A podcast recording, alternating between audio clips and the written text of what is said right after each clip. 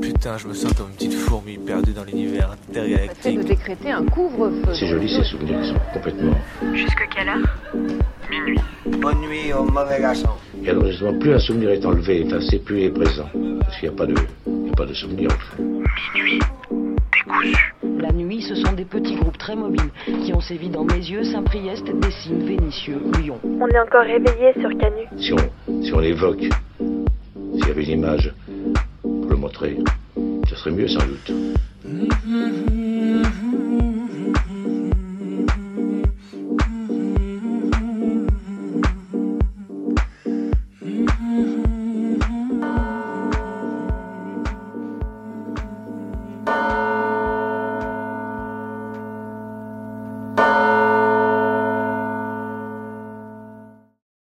Alors que le fascisme s'abat avec toujours plus de force en Europe, j'ai une pensée pour les camarades polonaises qui luttent depuis deux semaines déjà contre les nouvelles lois anti-avortement qui viennent de passer. Des dizaines de milliers de femmes sont dans la rue et font face à la répression policière pour faire plier le gouvernement.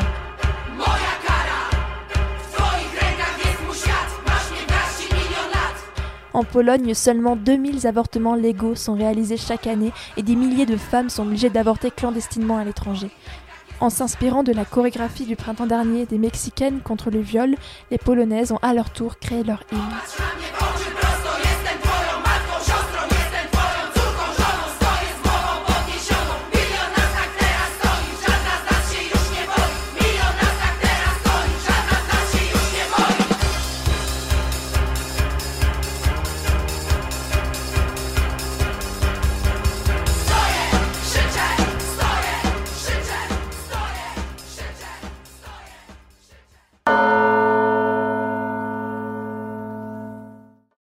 Il y a comme une ambiance merdique en ce moment dans l'éducation, non? Des petits relents nationalo-vichistes entre modifications de textes à lire comme discours et poucaveries généralisées de tout paix de travers, élèves comme profs.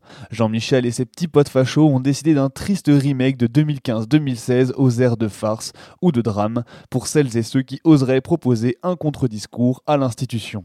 Cette mise au pas de la jeunesse devant des valeurs de merde donne sincèrement envie de chialer, autant comme ancien élève comme futur prof. La droite et les FAF rêvaient de faire ressembler les écoles, collèges, lycées à des casernes, au garde à vous, la larme à l'œil devant le drapeau, et les connards de macronistes leur ont offert sur un plateau d'argent. Foutez-moi le feu à ce ministère.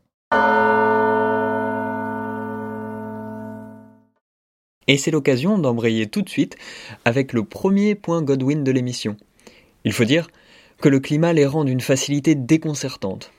Après la mamie voisine Collabo, qui, il y a quelques semaines, dénonçait juste en face de notre studio le bar qui continuait son activité malgré le couvre-feu, ce sont maintenant les professeureuses et les instituteuses que l'on essaye de former à ce savoir-faire patriote qu'est la délation.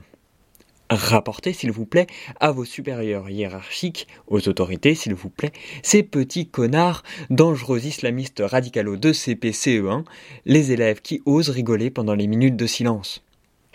Limitons tous ensemble, dès le plus jeune âge, la propagation de cet islamo-gauchisme qui gangrène les universités et prend sa source dès l'école primaire, quand Jean E. de Delacroix, encore forcé à côtoyer Mohamed, lâche un wesh ou un wallah, tétanisant ses parents à la sortie de l'école. Reportez-les, ces futurs terroristes de 10 ans. On fera une enquête, on les fichera. Un drone au-dessus de chaque tête. Il ne manque plus que la bourse d'or à qui dénoncera le plus de petits, petites séparatistes. Et s'il vous plaît, comme disait Bebe, respectez les valeurs de la République.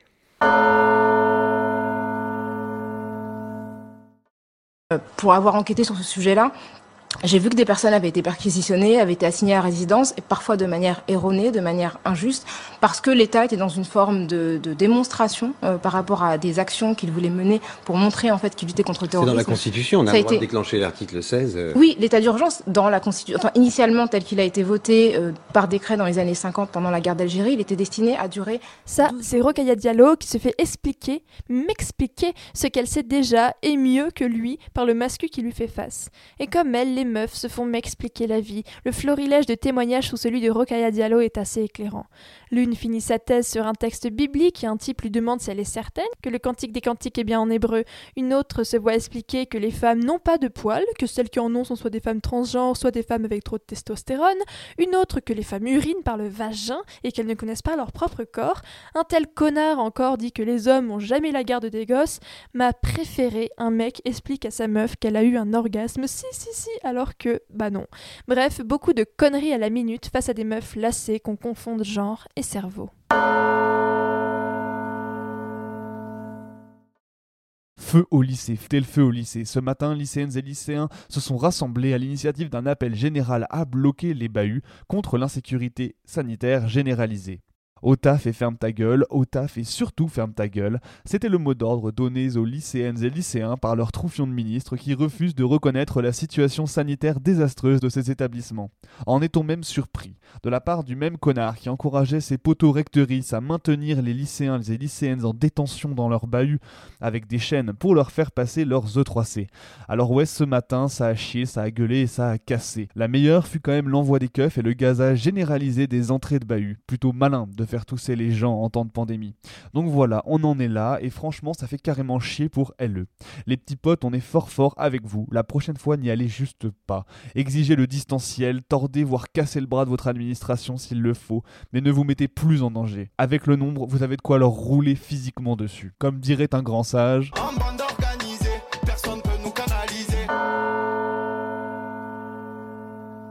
Et niquez-vous bien les keufs qui en ont profité pour pourrir les journalistes devant les bahuts. On vous fumera.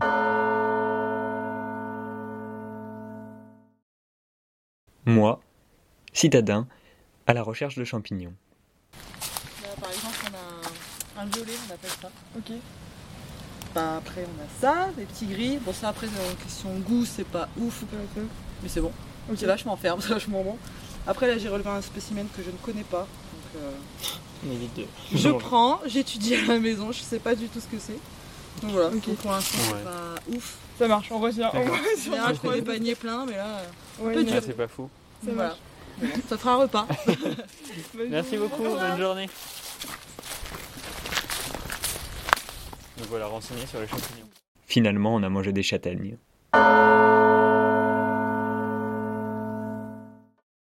Une bonne nouvelle, je vous avais parlé à la rentrée des repas du Crous à 1 euro. Eh bien, ils seront maintenus en vente à emporter pendant le confinement. Voilà. Une bonne nouvelle.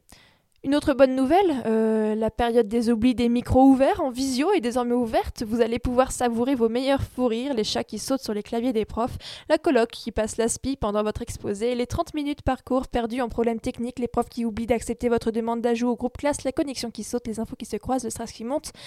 Ah, ah mince, je crois que j'ai dérivé dans les mauvaises nouvelles.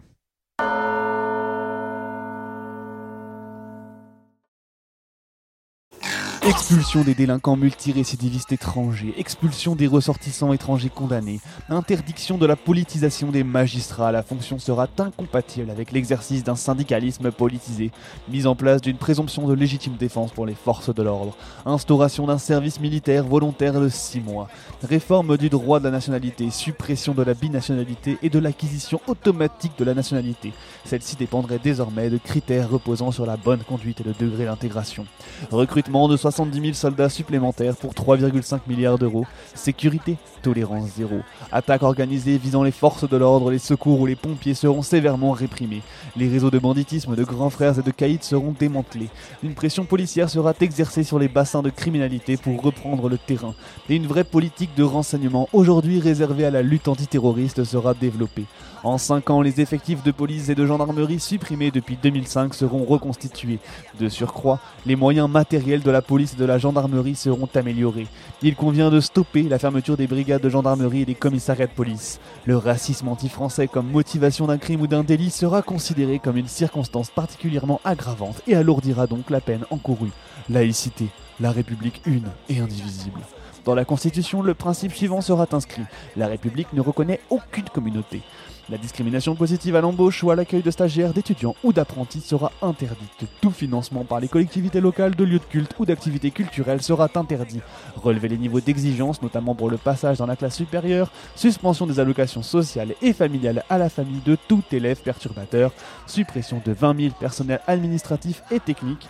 L'histoire de France retrouvera sa place au cœur de l'enseignement et sera apprise de façon chronologique tout au long de la scolarité.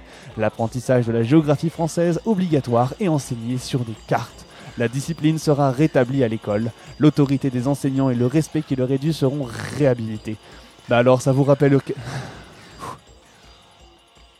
Bah alors, ça vous rappelle quelque chose? Chiappa Non? Le petit Gérald? Toujours pas. Ce connard de Blancouille Peut-être même pas. C'est un petit mash-up des programmes de 2007 et de 2012 du FN. Oui, j'ai dû me laver la bouche trois fois après avoir vomi quand j'ai enregistré ces trucs. Donc bon, tous les sauces d'aime, tous les modérés mous du centre et autres roses bonbons là, je vous porte vraiment pas dans mon cœur. Mais est-ce qu'il serait pas temps de faire quelque chose? Parce que là, ces trous de balles de macronistes et autres extrêmes centristes commencent à faire passer des trucs pires que ce que nous proposait notre extrême droite tradie. Parce que si c'est pas vous qui vous en chargez, croyez-moi que ce sera la rue et ça piquera autrement plus.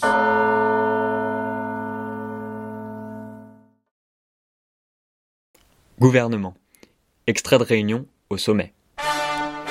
Dites, on a instauré un confinement, mais l'épidémie semble continuer à se transmettre. Vous y comprenez quelque chose? Peut-être que les gens continuent à travailler et pour beaucoup en présentiel. Non, on t'a déjà dit que le virus ne se transmettait pas au travail, de toute façon, ni dans les universités. Ça se saurait. T'arrives pas à intégrer ça, hein. Mais du coup, on fait quoi? On pourrait installer un nouveau couvre-feu? Mais les gens sont pas censés être déjà confinés? Effectivement, mais il y a encore plein de monde dehors. C'est peut-être les gens qui vont travailler, du coup. Oui, mais elles ne transmettent pas le virus. Du coup, ça sert à quoi le confinement si les gens sortent? Je sais pas. Et le couvre-feu? Je sais pas.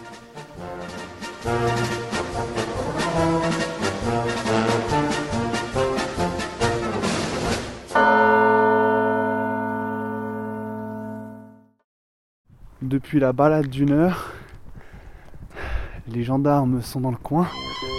Les Hendek sont pas vus. Qui c'est qui est toujours curieux de savoir ce que tu fais? C'est la En presque direct de chez les bourgeois qui ont une vue incroyable. Et là, il y a des chiens qui me regardent très très mal. Il y a le maître qui est là. Ah, et aussi le maître qui n'a pas l'air très gentil. Il va sortir le fusil. il va sortir le fusil, je suis dans la merde. Un autre chien. Décidément, tout le monde a acheté un chien. Tout le monde a acheté son chien. C'est un vrai ou un faux, monsieur? Monsieur? Ah, il s'est retourné. on coupe le direct. Je répète, on coupe le direct. Et non, le direct n'est pas coupé, ou en tout cas le presque direct, comme vous avez pu l'entendre. Vous êtes toujours sur le 102.2 et vous écoutez Minuit décousu, votre émission préférée de la bande FM du mardi soir, toutes les semaines de 23h à minuit. Et donc après cette courte pause depuis notre édition spéciale couvre-feu, on revient avec Maë et Martin pour une nouvelle version de l'émission en confinement. C'est donc avec nos trois braves micros et nos petits bras que nous continuerons à proposer Minuit décousu toutes les semaines, éparpillés que nous sommes. Car la FM en confinement, c'est d'autant plus important et ça nous permet de rager à l'abri des condés. Il est sûrement 23h et des brouettes sur Radio Canu. Et tout de suite, c'est Maë qui va ouvrir l'émission avec le récit militant qu'elle vous a concocté, à partir d'archives sonores et de sons divers et variés à propos de Radio Alice, plus que célèbre radio du mouvement autonome italien.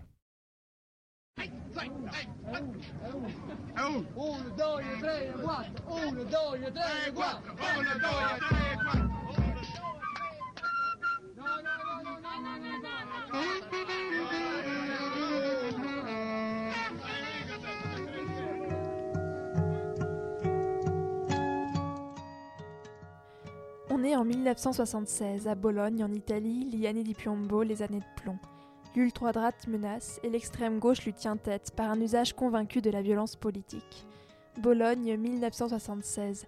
Le mouvement autonome ouvrier italien depuis quelques années s'est constitué et vient chambouler les normes politiques des mouvements traditionnels de gauche. Un décalage s'est opéré entre les revendications de certains ouvriers et la pratique des syndicats. Les conflits sociaux se sont radicalisés hors du contrôle des partis et des syndicats. Le 23 mars 1973, 400 délégués se sont réunis à Bologne pour fonder la coordination italienne des comités autonomes ouvriers. À partir de 1976, l'autonomie rassemble des centaines de bandes de jeunes défendant l'émeute comme forme de lutte contre l'État et le capitalisme. En 1976, toujours, l'activité contre-culturelle spontanée, radicale et visant l'autonomie vis-à-vis des pouvoirs publics n'a jamais été aussi importante. C'est dans ce contexte que naît la mythique radio pirate de Bologne, Radio Alice. Go. Però ci, ci guardiamo, andiamo insieme.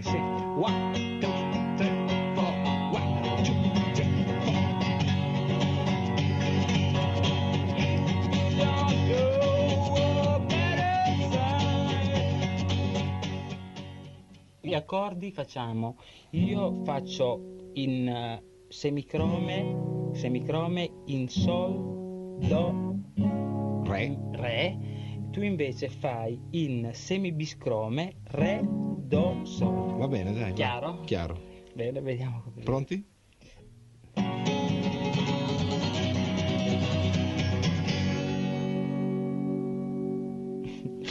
Cosa è successo? In concentrazione. Oh, se vuoi, è finito. Ritiro Paolo, ma sei tu allora? Attuale! Ma se- se- Dai, sentimi a me, tu attacchi... Io sto zitto, dai, vai tu. stai zitto, Oh, che la faccio io a questi qua perché hanno voglia di stare almeno il finale perché fa già l'inglese non ci siamo ancora arrivati. Dammi le tue scarpe, me ne voglio andare. Radio Alice, bonjour. Lundi 26 janvier. Hier, il neigeait. Cette nuit, il y aura de la lune et le 31, elle sera pleine. Nous sommes sous le signe du Verseau et les natifs de ce jour sont sous l'influence du bleu ciel. Influence favorable aux grèves heureuses. Ici, nous sommes toujours à Radio Alice, dans notre tanière pleine d'êtres étranges. Une quantité de mégahertz de type Verseau. Les yeux ailleurs et nos installations sont aussi expérimentales que nous.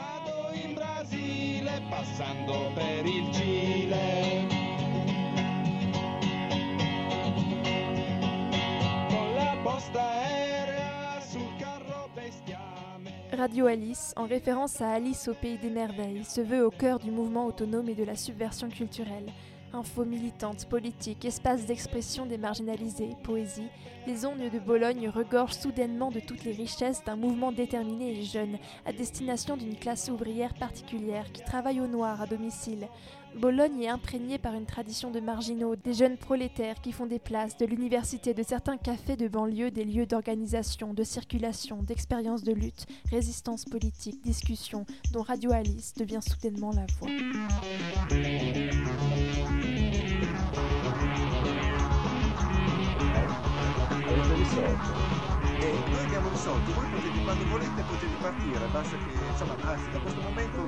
ordine.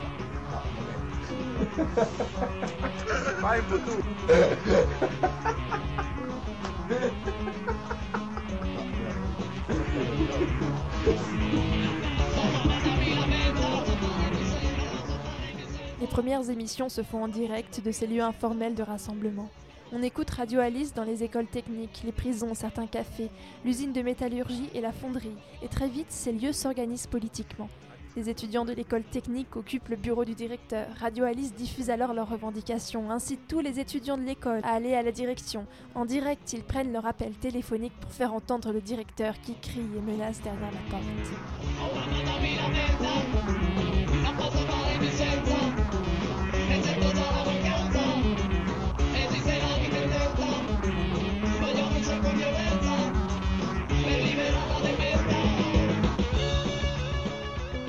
Le matin, Radio Alice diffuse des émissions à destination des gens qui bossent à la maison, faites principalement pour l'écoute des femmes. De 12 à 14 heures, bulletin d'infos. L'après-midi, il est question des jeunes et de 18 à 20 heures, des questions du travail, de l'usine avec l'émission correspondant ouvrier. Le soir, place à la musique et aux questions de la vie. La rédaction se réunit tous les dimanches soirs pour décider de la question principale de la semaine à travailler dans les différentes émissions. Répression, prix, salaire. Le téléphone est toujours branché. Allô Radio Alice? Un facho appelle, il passe à l'antenne. Immédiatement après, les coups de fil amis autonomes se multiplient en réaction. Les travailleuses de l'hôpital passent ensuite à leur tour en direct pour demander à être prévenues en cas d'attaque et elles ont préparé les ambulances.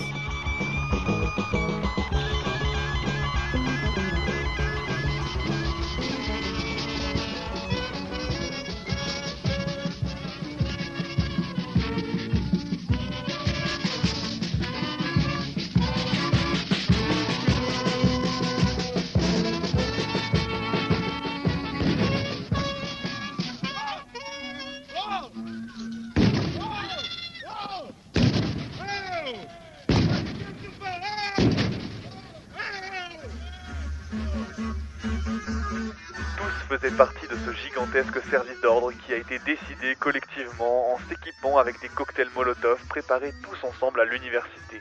Aujourd'hui, en début d'après-midi, tous ensemble nous avons préparé les bouteilles, tous ensemble nous avons détruit la chaussée de l'université pour récupérer les pavés. Tous ensemble nous étions avec les bouteilles incendiaires, avec les pavés en poche, parce que la manifestation d'aujourd'hui était une manifestation violente. C'était une manifestation que nous avons tous voulu violente, sans avoir de service d'ordre, sans petits groupes isolés de provocateurs, d'autonomes qui menaient des actions, parce que tous les camarades ont participé à toutes les actions qui se sont déroulées aujourd'hui. Parce que Radio Alice devient également et surtout le moyen le plus efficace de relayer les infos de lutte, les manifestations, les mouvements de flics, il faut rameuter la foule dans les cortèges, prévenir les opérations de répression. Lors des journées de mars à Bologne, où les émeutes éclatent, où les flics tirent à balles réelles sur les manifestantes et manifestants, Radio Alice restera à l'antenne tous les jours. C'est elle qui annoncera notamment la mort de Francesco Lorusso, militant de la Lotta Continua, assassiné par la police.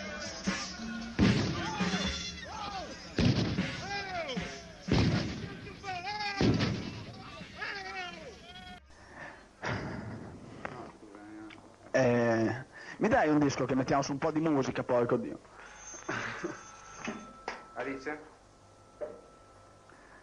Il telefono qui a getto continuo, veramente a getto continuo. Ecco qui Beethoven, se vi va bene, e bene, se no, eh.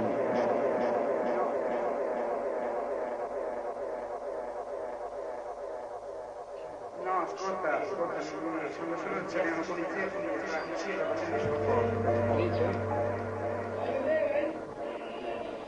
E metti giù se la polizia finisce dove noi. Scattiamo di sopra, scattiamo lì. Piano ragazzi, aspettate, non aprite, non aprite, sul fondo non arriva. Pronto Alice? Sì?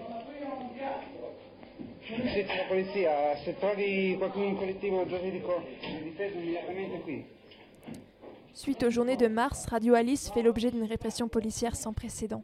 Descente de flics en direct, changement de lieu d'émission avec le matériel sauvé in extremis. La police ira jusqu'à couper l'électricité de tout un quartier pour les empêcher d'émettre. Le samedi 12 mars à 23h15 résonnent sur la bande FM de Bologne les dernières voix diffusées par Radio Alice sur fond sonore de descente de flics.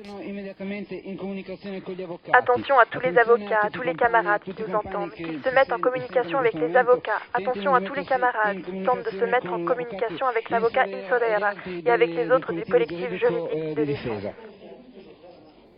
Les camarades de la radio se sont enfermés dans leur local et ont barricadé la porte. Les flics, armés, les maintiendront en état de siège avant de finalement embarquer tous les animatrices. C'est la fin de Radio Alice.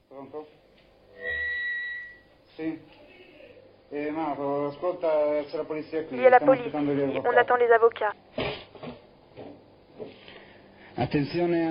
Attention, ici Radio Alice, il y a la police qui essaie de défoncer la porte en ce moment. eh, entrare la polizia. Che sta tentando di sfondare la porta in questo momento. Non so se sentite i colpi per radio. Je ne sais pas si vous entendez les coups à travers la radio. Écoute, il y a la police à la porte qui essaie de défoncer. Ils braquent leurs armes. Je me refuse d'ouvrir. Je leur dis que je n'ouvrirai pas tant qu'ils ne baisseront pas les revolvers et qu'ils ne montreront pas les mandats. Puisqu'ils ne baissent pas les armes, je leur dis que nous n'ouvrirons que lorsque l'avocat sera là. Écoute, s'il te plaît, peux-tu venir d'urgence Je t'en prie, d'urgence, je t'en prie. Ils ont les revolvers et les gilets pare-balles et toute cette merde. Fratello 41. Ok, ci aspettiamo. Ciao. Digli Mauro, stai basso. Gli avvocati, in momento che stanno levando gli avvocati. Eh, attenzione. Qui è sempre Radio Alice. Abbiamo la polizia fuori dalla Attention, porta. ici toujours Radio Alice. Nous avons la police devant la porte avec les gilets anti-balles, les revolvers à la main et tout le bordel. Abbiamo la polizia fuori dalla porta con i colpetti antiproiettili, le pistole in mano e tutte queste cose qua. E, e i nostri avvocati On attend les avocats. Nous nous refusons absolument de faire entrer la police tant que les avocats ne seront pas ici. Eh, perché loro puntano le pistole Puisqu'ils braquent leurs armes, ce sont des choses qu'on ne peut absolument pas accepter. e non sono assolutamente cose che noi possiamo accettare. Non so chi sia Alberto o comunque... Eh? No, non sono Matteo, senti, c'è la polizia alla porta. Sono entrati. Sono entrati, sono entrati. Sono entrati, sono entrati. Ils sont entrés. Con le, con le, le mani alzate siamo entrati, siamo On a con les le mains en mani l'air, ils sont alzate. entrés, on a les mains en l'air.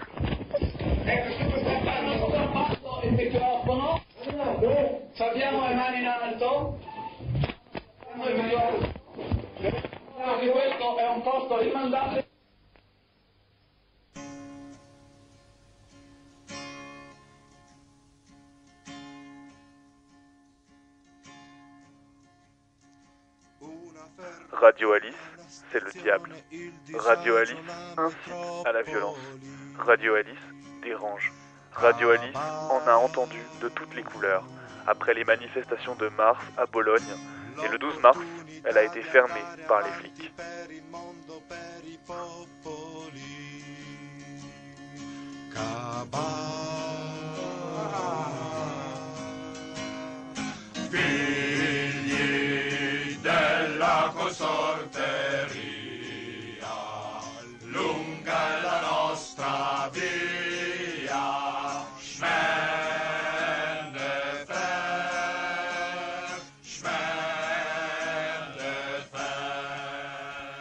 Les sons utilisés lors de cette chronique, c'était bel et bien les archives sonores de Radio Alice. Si vous voulez en savoir plus, n'hésitez pas à aller lire l'article sur wallonielibertaire.net où j'ai trouvé la plupart des informations nécessaires à ce récit.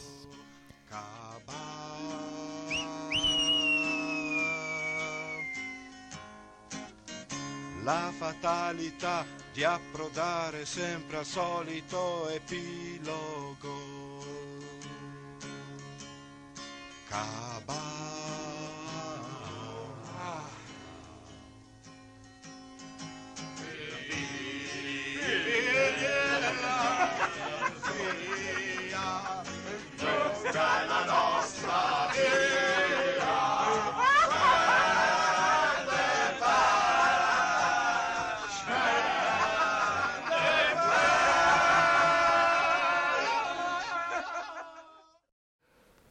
Venez d'entendre le récit de Maé sur la radio pirate italienne Radio Alice. C'est vrai qu'à Canu, on aime bien se rappeler du potentiel zbelique des ondes. Juste là, ce n'est pas exactement un appel, mais on nous a laissé un message qu'on va écouter tout de suite. Hello Mini décousu. Euh, déjà, je voulais vous dire que je suis super super contente que l'émission puisse reprendre. Vous m'avez vraiment beaucoup beaucoup manqué. Donc voilà, je voulais vous témoigner euh, ma joie et vous encourager plus que jamais en ces périodes difficiles. Euh, et je voulais vous envoyer, enfin vous partager une, une chanson euh, pour plusieurs raisons. La première de ces raisons, c'est qu'elle m'a été envoyée par un ami qui m'est très cher, euh, juste avant le couvre-feu, et qu'elle m'a fait du bien. Euh, c'est surtout son clip d'ailleurs qui m'a fait du bien. Euh, si vous pouvez le regarder, et là je m'adresse euh, tant à vous euh, animatrices que vous auditorices, euh, si vous pouvez le regarder en même temps que la chanson passe, ça peut être très très cool, ou après. Voilà, parce que je pense que c'est en partie pour le clip que je l'écoute en boucle depuis un moment. Euh, et donc du coup je fais une grosse dédicace à Nicolas qui me l'a envoyé. Euh, et donc la deuxième raison c'était parce que, euh, qui n'est pas des moindres d'ailleurs cette raison à mon avis, c'est que c'est une chanson qui est chantée par une personne non binaire et ça me paraît important pour la visibilité de cette communauté. Et euh, dit en passant, je trouve qu'il y a une utilisation de l'autotune euh, de ce fait qui me paraît pas anodine. Donc je vous laisse en juger, c'est peut-être euh, une surinterprétation de ma part.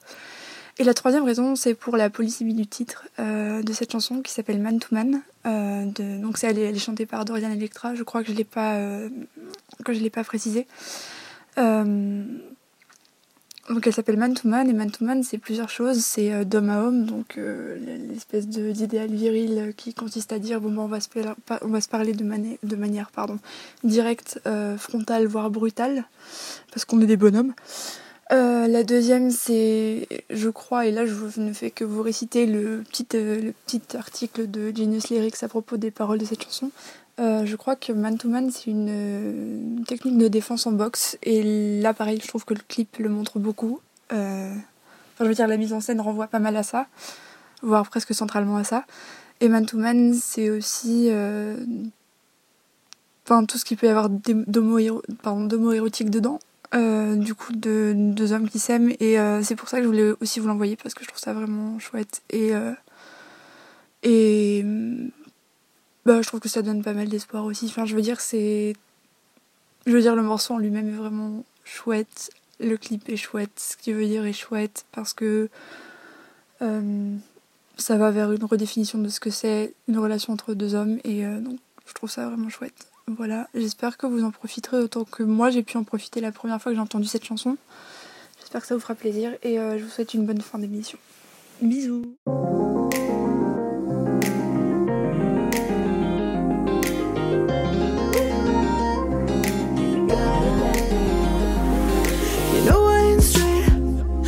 I'ma say it straight to you. I look you in the face every time I talk to you. I wanna be clear and not convolute. I'll say what I mean. I expect the same from you.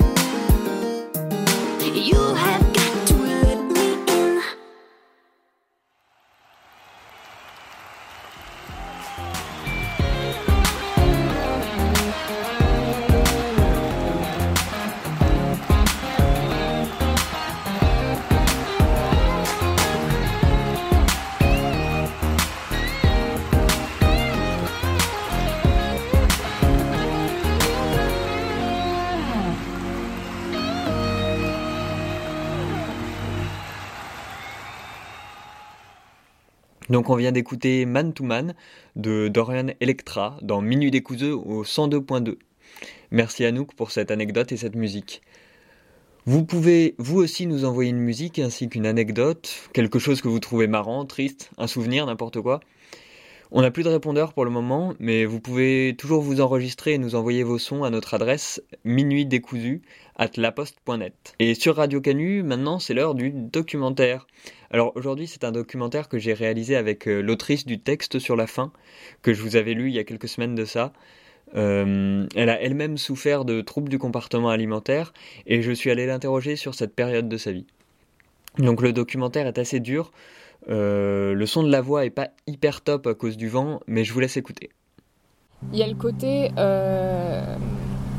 Bon, au début, ça se présente comme n'importe quel moment, on se dit Ah, je me reprends en main, voilà, je vais faire du sport, je fais attention à la qualité de ce que j'en. Au début, ça concerne la qualité. Et donc, au début, il y a un côté très. euh, mais très encouragé aussi, c'est ça qui est malsain, c'est le côté encouragé par la société. Donc euh, voilà, finalement, ah c'est bien, tu manges sain, ah c'est bien, euh, t'as perdu un peu de poids, voilà. Et parfois c'est stupide parce que je sais que j'avais pas besoin de perdre du poids moi quand j'ai commencé à. Alors c'est d'autant plus vicieux du coup pour des personnes qui ont à qui on encourage médicalement à perdre du poids. Et ça c'est encore plus dur parce que pareil le problème de les gens ne se rendent compte que quand on est euh, à moitié mort, euh, ça prend plus de temps pour des personnes qui avaient besoin de perdre du poids. Et donc même quand tu n'as pas besoin de perdre du poids, les gens te félicitent automatiquement. Et je pense que n'importe qui peut se dire quand on lui dit ah t'as minci, il va le prendre comme un, un compliment. Donc voilà, donc il y a ce côté-là. Puis au fur et à mesure, même quand d'autres commencent à s'inquiéter, euh, au-delà de l'espèce de validation sociale qu'il y a, même quand finalement les gens commencent à regarder en disant Hum, étrange, il y a euh, il y a un effet pervers que c'est très très euphorisant en fait. Euh, je crois qu'il y a eu des études euh, en neurosciences sur ça, sur le fait qu'en fait ça, déclenche en toi des, bah, hormones de plaisir, euh, la région du cerveau qui réagit à la, récompense. Et, du coup, il y a quelque chose de très euphorisant qui fait qu'on se dit, mais je suis super heureuse de ça. Donc jamais on va donner un nom qui est un nom de maladie, jamais on va donner un nom qui est un nom, quelque chose qui présuppose de devoir s'en détacher. Il y a une euphorie déjà, bon, le sentiment de contrôle, euh, parce que je domine mon corps, je n'ai plus besoin, je, gagne du temps, euh, qui est très valorisé aussi. C'est ne pas céder à ses plaisirs, le mode de vie très ascétique, euh. Euh, il y a bien sûr une part de comparaison, c'est-à-dire euh, je deviens la plus mince, je deviens la référence en termes d'alimentation, euh, les gens sont étonnés quand je parle, etc. Euh, ce qui n'est pas forcément le cas dans tous les groupes. Moi, je sais qu'il y avait quand même ce côté-là de Oh, comment tu fais?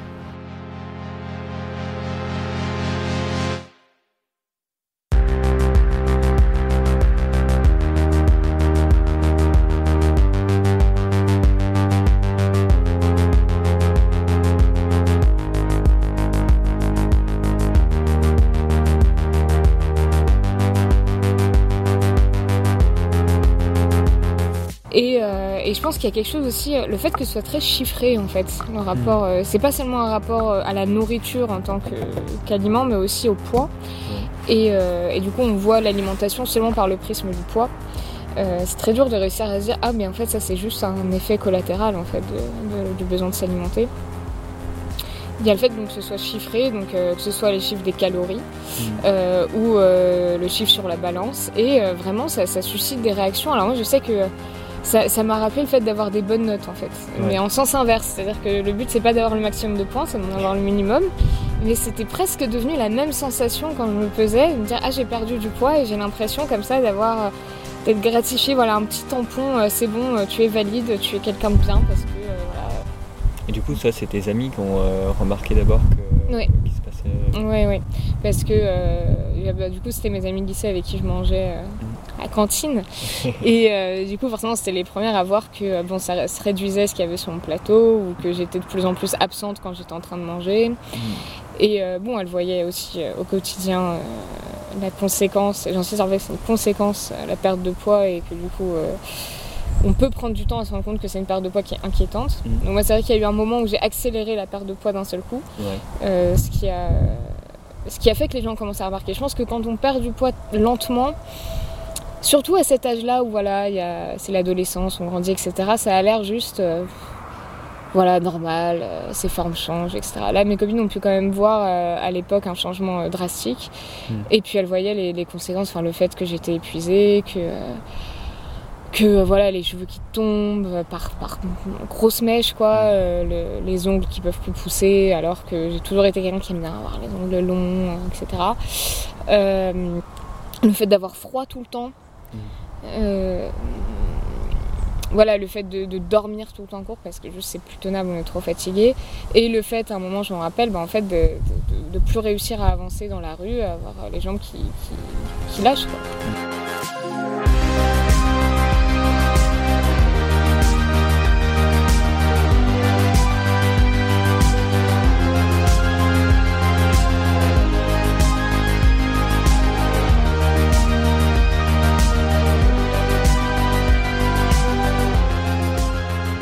Ça. Et j'ai une copine à qui j'ai, elle, m'a- elle m'a dit euh, mange, euh, mange un truc ce soir, c'est pas possible. Et je lui ai dit mais euh, je vais grossir si je mange le soir. Et là ma pote elle dit non, non là il y a un problème. C'est pas normal de faire cette réflexion. Et j'ai eu de la chance d'avoir des amis du coup. voilà, qui sont toujours mes amis aujourd'hui, qui avaient déjà connaissance de, ce- de ces choses-là et qui m'ont en fait appris ce que c'était. Qui m'ont dit voilà, c'est un vrai truc, c'est un vrai problème que tu as. on, a on, a, on a tous mis euh, une symbolique qui n'a pas forcément lieu d'être, mais parce que tout prend un, sens culturel. Et nous on est dans une culture où on peut voir une valeur morale autour de la nourriture, l'ascèse parfois vue comme un exercice spirituel, euh, où euh, la souffrance physique est parfois vue comme une force morale, il faut supporter, il faut, il faut souffrir pour être belle. Cette phrase, j'espère vraiment que je ne l'entendrai plus euh, pour la prochaine génération, mais euh, voilà, on a mis du- de- des valeurs de bien et de mal sur quelque chose qui est juste une question de nutriments, quoi. C'est quand même ahurissant de pouvoir de- dénaturer à ce point-là euh, les choses. Voilà. Moi, j'ai le souvenir d'un moment où, euh, donc, euh, chez, ma mère, il y a un escalier, enfin, il y a un étage, et où j'ai dû m'arrêter au milieu de l'étage parce que j'étais trop fatiguée. J'arrivais plus à monter pour aller dans ma chambre. Et, euh, et j'étais dégoûtée, j'ai vraiment senti du dégoût à ce moment-là. Je me suis dit, mais meuf, t'as genre, je sais pas, j'avais 14 ans, 15 ans. Et je me suis dit, sérieusement, genre, euh, c'est ridicule. Enfin, en fait, je, me suis dit, waouh, alors là, et en plus, c'est entièrement de ton fait, quoi. C'est pas, t'as pas une maladie auto-immune, t'as pas. Donc. euh, et ouais, je me suis dégoûtée, je me suis dit, mais euh, tu peux pas continuer comme ça, c'est beaucoup trop intense et, et reconnais que c'est pas normal, reconnais que personne, enfin, d'autres gens sont dans cette situation, mais que personne que tu appellerais sain, en bonne santé, est dans cet état-là. Et du coup, il y a un moment où en fait, c'est vraiment le, le retour de, du, pas d'une envie de vivre, mais de vraiment un retour presque animal, totalement, euh, purement, purement corporel de euh, non, là, il faut faire quelque chose, là, il faut que je mange.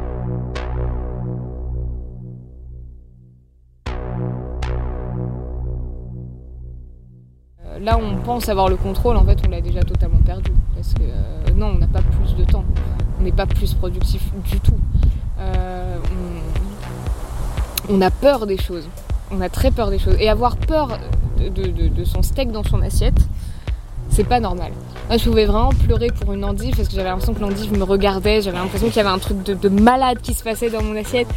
Et, euh, et c'est pas normal et ça épuise. Et du coup, je perdais beaucoup plus de temps comme ça que, euh, que même aujourd'hui quand je suis obligée de faire une sieste digestive parce que je me suis éclaté le bide quoi. J'ai envie de manger, bien sûr, je mangerai avec appétit, mais je ne le ressens plus. C'est un peu comme euh, un bébé qui crie. Non, je sais pas si les bébés s'arrêtent de pleurer, je sais pas, je pense. si on, on- on- on- des fois, si on, on ignore totalement son bébé et qu'on le laisse pleurer toute la nuit, il y a un moment où forcément il tombe de fatigue, un bébé. Et euh, du coup, on va se dire ah, c'est bon, il pleure plus. J'ai besoin de m'en occuper. Et euh, enfin, on va se dire, c'est pas vrai, personne ne se dit ça, c'est pas normal, ne vous dites pas ça. Mais on pourrait imaginer un parent tout à fait euh, spécial qui dirait ça. Et en fait, comme on appelle ça, on appelle ça de la maltraitance. Donc, euh, on est en train de se faire exactement la même chose à son corps.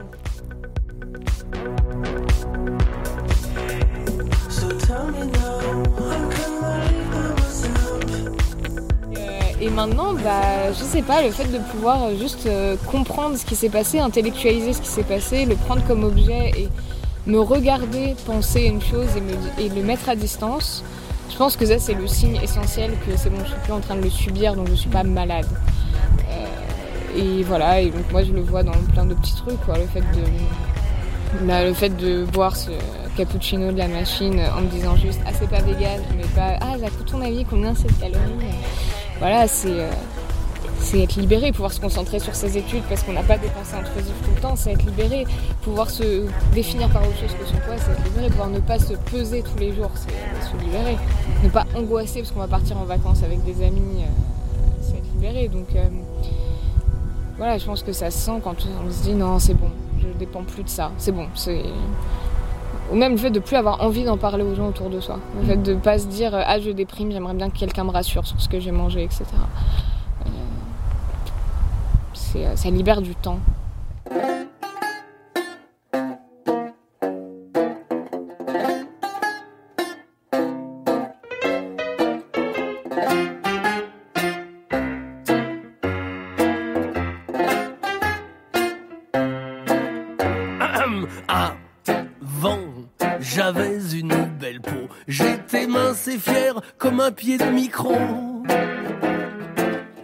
Torse nu, pour un oui, pour un non, quand le soleil fait ses apparitions.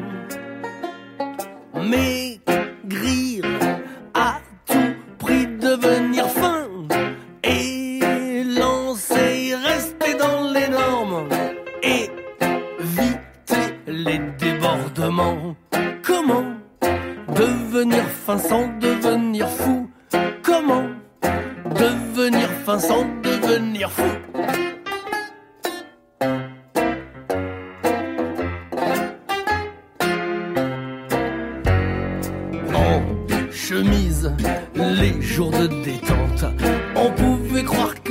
j'étais le Mike Brandt.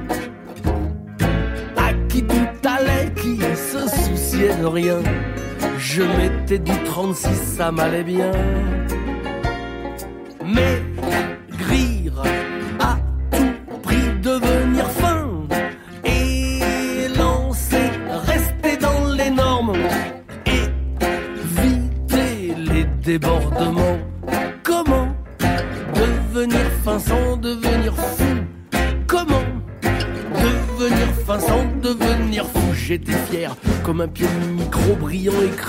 Comme un dobro fin comme une corde demi triste Comme un film de Jacques Demy Où Catherine Deneuve fait un régime. Elle voudrait séduire Memphis Slim Mais Bibi King, fou de rage Va s'opposer à leur mariage. Comment devenir fin sans devenir fou? Comment devenir fin sans devenir fou?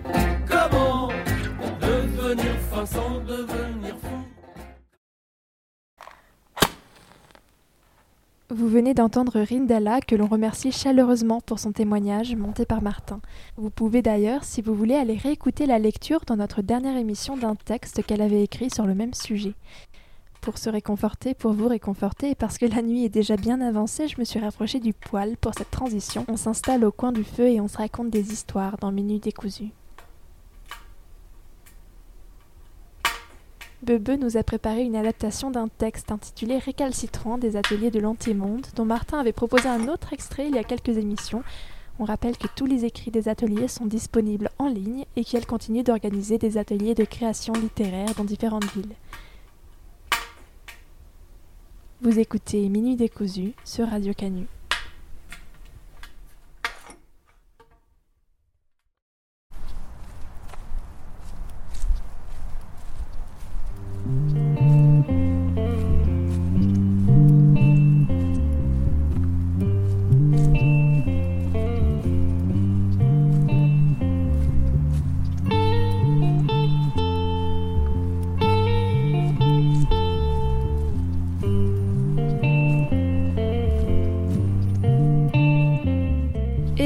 Tu vas où? Pardon, je suis passé devant la vieille femme sans la voir.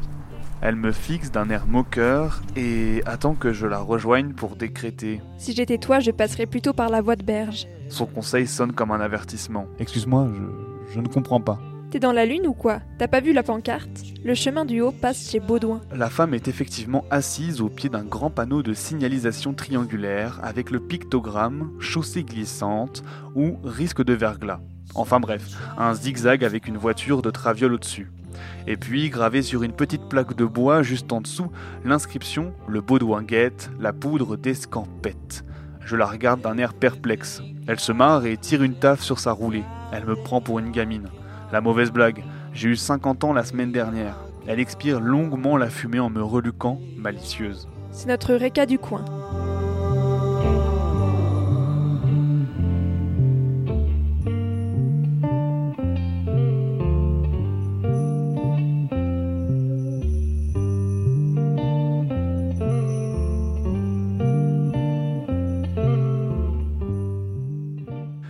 Récalcitrantes, ce sont les riches qui n'ont pas voulu partager ni partir et qui se sont cloîtrés dans leurs propriétés.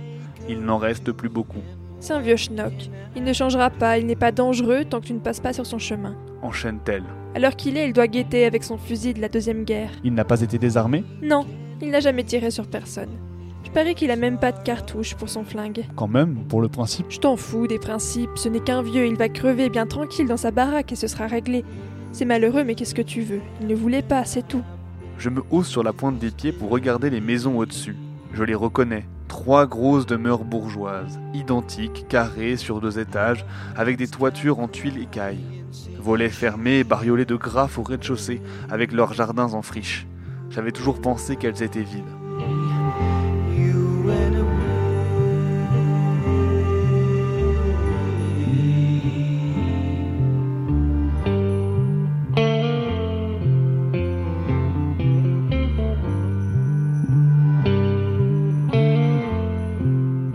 Regards redescendent vers l'eau. Elle s'appelle Suzanne, elle a 78 ans, et faut pas l'emmerder.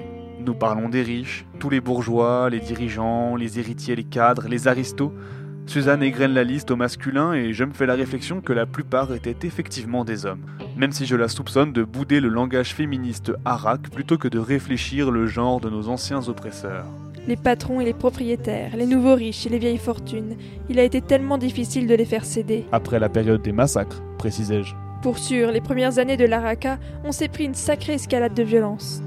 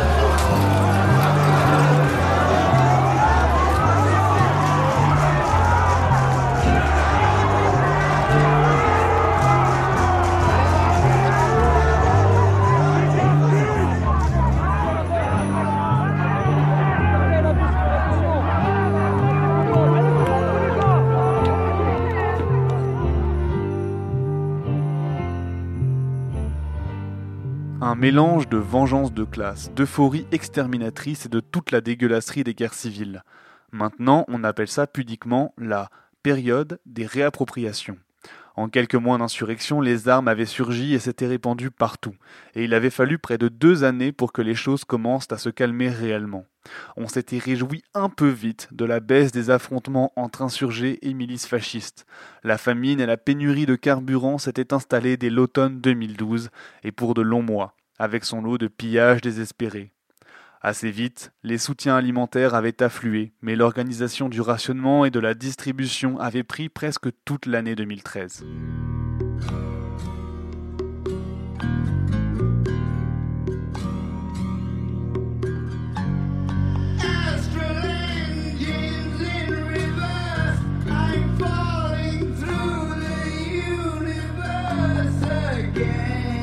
Et pendant tout ce temps, d'assemblées en comité de quartier, on avait cherché les moyens de calmer le jeu, de stopper les destructions, de collectiviser dans la douceur, de contraindre sans contrainte. Pour des milliers d'Arak, il était vraiment difficile de déposer les armes. Et elles avaient tenu tellement de mois dans l'intensité des barricades et des raids. Collectivement, et elles étaient pour ainsi dire nées avec les armes et avec ces combats enthousiastes. Ça en a fait des choses à redistribuer. Ouais, on n'a pas attendu longtemps avant de récupérer leur palace et de vider leur bar américain. Commente Suzanne, ironiquement. T'as déjà vu un de ces froussards revenir par ici? Eh, c'est plutôt une bonne chose, non? T'as raison. Imagine la galère si les Richards se repointaient d'un coup pour faire copain-copain. Faudrait vivre avec eux, écouter leurs pleurnicheries, être patiente comme tout. En même temps, on scoltine déjà tous ceux qui sont restés, alors ça ne changerait pas grand-chose, non? Regarde tous ceux qui sont restés, ces commerçants, ces entrepreneurs, et puis les intellos, les avocats, les médecins, les notaires. Des milliers de gens qui avaient des biens et des privilèges à défendre, mais pas assez de moyens ou trop d'attachement pour s'enfuir. La plupart, sous la pression de leur entourage, avaient négocié la réduction de leur train de vie. Il y avait les de gauche qui voulaient contribuer au mouvement sans se passer de leurs femmes de ménage, les papas-mamans poules dont les enfants étaient révolutionnaires et qui ne se résolvaient pas à s'envoler seuls pour Brazzaville ou Seattle, les convertis qui avaient embrassé la révolution dès les premiers mois et avaient partagé de bon cœur leurs propriétés, tout en s'investissant dans les assemblées et les conseils pour s'autodésigner comme les ambassadeurs de la nouvelle ère. Bien sûr, résolument au masculin, notre élite éclairée.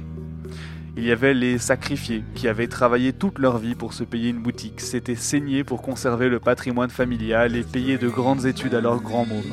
Et puis les riches comme Monsieur Tout Monde qui avaient simplement été anéantis par la perte de leurs biens. Enfin, il y avait eu la réaction, une multitude de milices et de confréries propriétaires défendant leurs intérêts avec, à leur tête, une flopée de fascistes en très grande forme les mêmes qui avaient tenté de prendre le pouvoir par les armes et avaient commis des centaines de meurtres de sang-froid.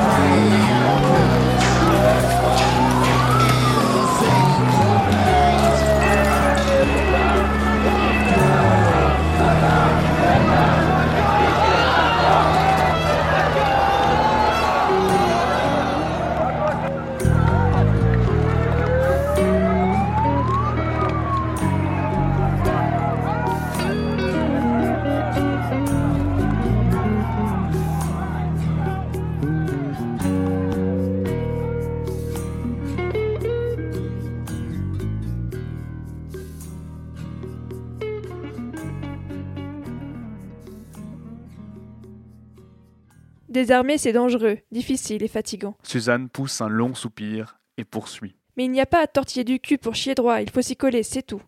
Les premiers mois du désarmement, les flingues confisqués étaient utilisés pour forcer d'autres récas à rendre le leur. Dans les assemblées, ça avait parlé de simplement détruire toutes les armes à feu, de nous contenter des armes blanches et du nombre, pour convaincre les isolés et les bandes armées de lâcher l'affaire.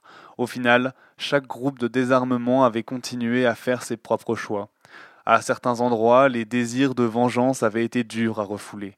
Ici, au contraire, la bande à Suzanne n'avait pas eu envie d'en découdre. Yells avait laissé couler jusqu'à ce que ça se règle de soi-même, espérant que le vieux proprio meure tout seul dans son coin pour qu'on puisse utiliser ses baraques. Il est vrai que sur les quartiers autour, avec le nombre d'immeubles de bureaux abandonnés, la multiplication magique des quartiers forêts sur les berges et le départ à la campagne environnante de centaines d'habitantes, on n'était pas spécialement en crise du logement.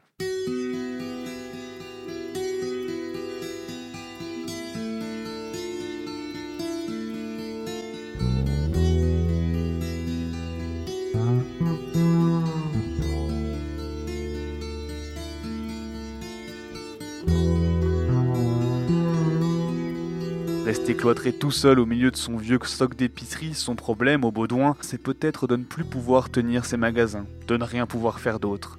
C'est vrai que beaucoup ont été déboussolés de perdre leur emploi, leur fonction sociale, leurs moyens de subsistance. Pour mon frère Robbie aussi, ça a été dur. Il s'était fait larguer et aurait surtout eu besoin de gens pour l'entourer. Il était seul, sans travail, sans habitude éprouvée de solidarité. Il n'avait pas de réflexe collectif, peu d'attachement un parfait sujet pour des journalistes sensationnalistes du temps de la lutte contre le chômage. Il était devenu méfiant, flippé et surtout horriblement malheureux. Enfin, j'imagine, vu qu'il avait fini par se donner la mort. Beaucoup de gens ont été déstabilisés par cette première décennie de révolution. Mais les statistiques des suicides ne sont plus là pour le confirmer. L'INSEE et le ministère de la Santé sont partis en fumée dès le début, et il a fallu du temps au Toubib pour réorganiser la veille sanitaire. There?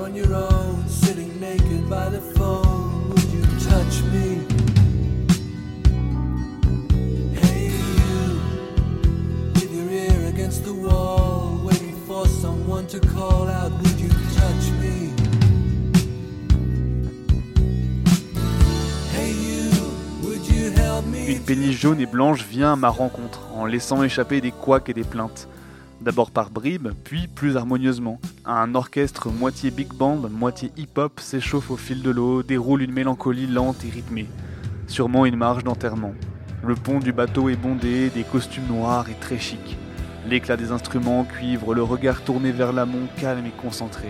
Tout le monde se déhanche doucement, suivant le rythme de la musique, comme si la remontée du fleuve se faisait à pied. C'était très beau. Cette impression que les gens marchent à la fois sur place et à la fois non, un défilé funèbre où chacune s'efforce de flotter pour mieux suivre le mort ou la morte en pensée. Je n'avais pas songé à mon frère depuis des années. Cette cérémonie lui aurait plu. Il aimait tant le jazz.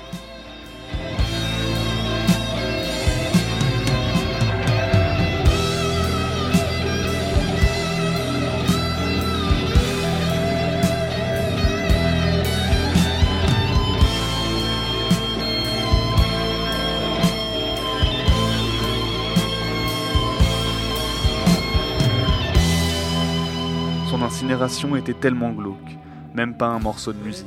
On s'était retrouvés en petit comité avec les parents, mon oncle et deux anciens collègues. C'était un grand funérarium en zone industrielle, un truc énorme. Sûrement par respect pour les mortes, aucune bande n'avait investi le bâtiment, ni même repeint les murs de slogans révolutionnaires. Les familles y défilaient à la chaîne, les murs étaient beiges, immaculés, le hall vide et les petites pièces carrées, nettes, sans âme. À peine quelques bouquets en plastique, blancs et mauves, et une odeur de désodorisant bas de gamme. Les anciennes employées se relayaient, avec toute la conscience professionnelle possible. Visage inexpressif, mains vides, uniforme de vigile. Pas d'office, pas d'accompagnement, peu de paroles. Mais pourquoi continuer à faire des services, alors qu'elles ne doivent pas en tirer grand-chose? Pourquoi maintenir des pratiques aussi vides? Et le Baudouin, est-ce qu'il va mourir seul? Ça m'étonnerait que son fils repasse dans le coin.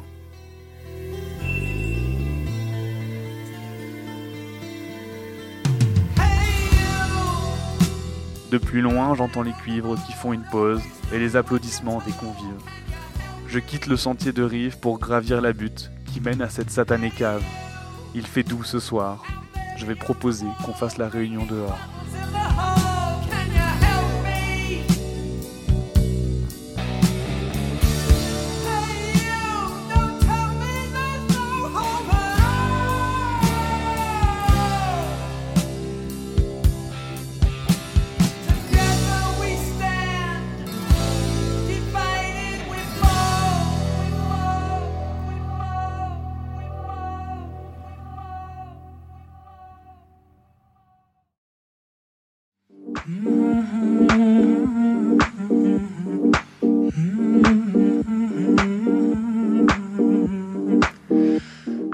écoutiez la première édition de cette nouvelle version de Minuit décousu en confinement. Nous, on vous retrouve dès la semaine prochaine pour une nouvelle émission. D'ici là, faites gaffe à vous et si vous vous ennuyez ou que vous préférez écouter la radio plutôt que de suivre vos cours, vous pouvez rattraper l'intégralité de nos émissions sur notre audioblog Arte. Bonne nuit et à la semaine prochaine. خنک آن دم که نشینی بزنیم در پا من و تو به دو نقش و به دو صورت به یکی جا من و تو. خوش و فارغ ز خرافات پریشان من و تو. من و تو